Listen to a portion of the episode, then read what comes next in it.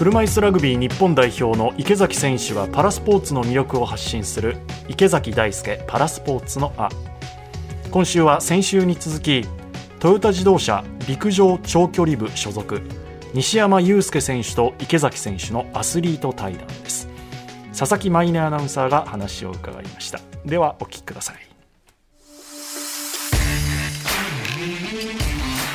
海外遠征の時の楽しみ方とかちょっと不安だなって思うこととかってどんなことですか？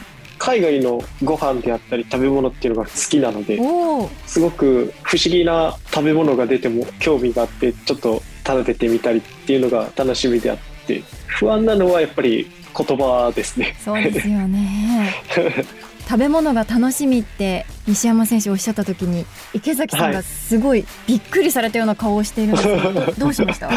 僕あの海外のお食事がちょっとお口に合わないんですよ。ああそうなんです。そうなんですよ。あの国で言ったらやっぱヨーロッパの方とかってやっぱすごく合わなくて、はい、ああもう今の話聞いて何が出てくるかわからないってそれを食として楽しめるっていうのがすごい羨ましいなと思ってだからもう本当になん。か調味料でごまかしたりとかご飯持って行ったりカレー持って行ったり缶詰持って行ったりカップラーメン持って行ったりまあそういうのをスーツケースの半分食べ物で持っていくん。ですよ自分で持っていく自分で持っていきますやっぱエネルギーがないとパフォーマンスって出ないじゃないですかなんで現地って食べれなかったら本当にパフォーマンス出せないのでそれはもう絶対避けたいから常にスーツケースの半分は食料。池崎さんの不安はじゃあ食なんですね。食です。ここはちょっと西山さんと正反対ですね。えどこの国でも食べれますか？今まで行った中で。基本的には食べれましたね。池崎さんにおすすめしたい国のお料理とかって何かありますか？一番好きだったイタリアのチーズでした、ね、おおイタリアのチーズですね、まおしゃれなところ、ね、イタリアのチーズって。チーズがすごく美味しかったですね。そりゃ美味しいですね。池崎さんイタリア行かれることも。ないんですよ。イタリア行ったことないんですよ。ああそう。車椅子ラグビーって大体決まっちゃうんですよねデンマークとかイギリスとかあとアメリカカナダオーストラリアニュージーランド南アフリカ、うん、韓国がやっぱり多いんですよ。文化を楽しみたい、うん、その文化の一つとして食事っていうのもあるから、うん、せっかくね自分でプライベートでは行かないけど競技を通していくんだったらそういう文化にも触れたいし食にも触れたいし、うん、それができない僕は損してるなって やっぱちょっと思っちゃうけど まあでも口に合わないからしょうがないですよね。それは仕方ないですね。はい、まあマヨネーズとかねソース持っていけば何にでも合うし何にでも食えるかなと思うんですけどそれはそれでねコンディショニングがやっぱり良くないのであんまりできないんですよ。何を楽しみに行くんですか？楽しみに行かないです僕は。もう試合をしに行くのでもう飛行機乗ったらもう常にもうナーバスになってます。で着いたらってなってやっと着いた。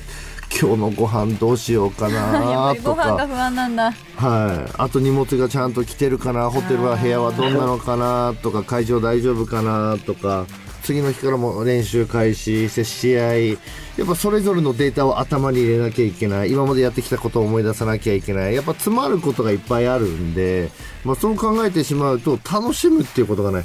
西山選手も競技が第一の上でのお食事が楽しみですね。ですね。それこそ、まあ、競技まではしっかりとした栄養バランス選んで食事をしているんですけど終わってからがちょっと挑戦してみたりっていうのがあるんですけどマラソン選手特有の食事の管理とかっていうのはありますか、はい、1週間前から炭水化物はあんまり食べなくてタンパク質を多めに摂る食事をして残り3日間で炭水化物を書き込むっていうか多めにする食事をしてるんですけどマラソン中に飲むドリンクも炭水化物がめちゃくちゃ多いドリンクになってへえドリンクの中に炭水化物がそうですね。糖質がすごく高くて。すごい。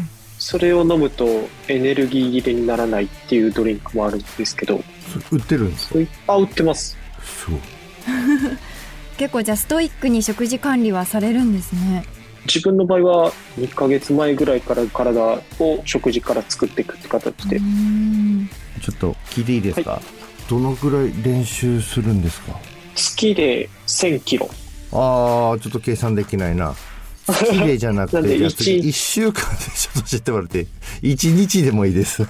あ、1日だと35キロ。そう35ですキロ。多い時だと70キロぐらい走ってます。そんなんですか？え、それ1週間で言ったら毎日ですか？やっぱオフとかやっぱそういう時間も入れつつもっていうところですか？自分は月に1回か2回オフにしてます。まあ、月に1回か2回ってことは31日やったら30日走るってことですよね。ああ、そうですね。1日その30キロとか70キロ走ったら、あとはもうリカバリーに徹する。それは夜のうちにやったりとか、ポイントとなる練習が週に2回から3回入るんですけど、その後、その他の練習は自分決めてもいい練習っていうか、自由にできる時間なので、ゆっくりめに走ったりとか、ちょっと短い距離にしたりだとか、まあ調整しながらやってます。まあそれをずっとやってきてるんだったらね、もう当たり前のようにやってるから、うん今になっては大変じゃないのかもしれないですけど。でもやっぱり大変ですね。え、でも走ってて辛くないんですか、辛いですよ疲労が溜まってくる時とかだとやっぱり休みたいっていう気持ちもすごく出てきますけどやっぱり目標に置いている試合で結果を残すためにってずっと思いながらやっているので。僕と同じタイプです。おーどんな辛い練習でも負けるよりマシ。ああそうですね。ですよね。はい。もうどんな辛い練習してもいいから、もう勝つそれだけでいい。うーん。勝つためにどんなトレーニングでもどんな辛いことでも苦しいことでも耐えてやる、うん。そうしないと勝てない。うん。で悔いを残したくないおー多分そういう思いだと思うんですうよ、ん競技が違ってもやっぱり思いだとか目指すとこっていうのは多分そこのモチベーション気持ちの作り方っていうのは共通点多いですよねきっと。そうですね。パリに向けて課題ですとか目標夢ありますか？パリっていうのが競技人生において最大の目標っていう位置づけなのでそこに向けてパリの選考レースであるまずその日本で勝たないといけないのでそれがまあちょうど1年後にある予定なのでまずはそこで勝ち切るためにどうしていくかっていうのをもっと追求しながらやっていきたいっていうのがあります。池崎さんは？もう悔いの残らないようにもう常にもう進化をし続ける、まあ、トレーニングするのみですね。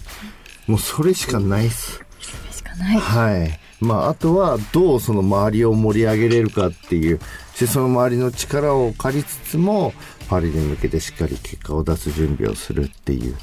まあ、それだけですかね。僕はリオでも、もう東京でも金を取る、金を取るっつって、ずっと銅ばっか、銅しか取れてないので、まあ、ここでやっぱり違う色、まあ、違う色っても銀でもダメだし、やっぱ金を取ってっていうところを、やっぱり本当に集大成、まあ、命をかけてそこに挑もうかなって思ってるので今はもう本当に追い込みすぎなんじゃないかなっていうぐらいトレーニングしてますうーん。常にひたすらもう刺激を入れてます。刺激を求めてやってます。パリに向けてお二人のこれからの活躍を心から応援しています。怖さとか不安を埋めるのはもうトレーニング練習あるのみなんだっていう。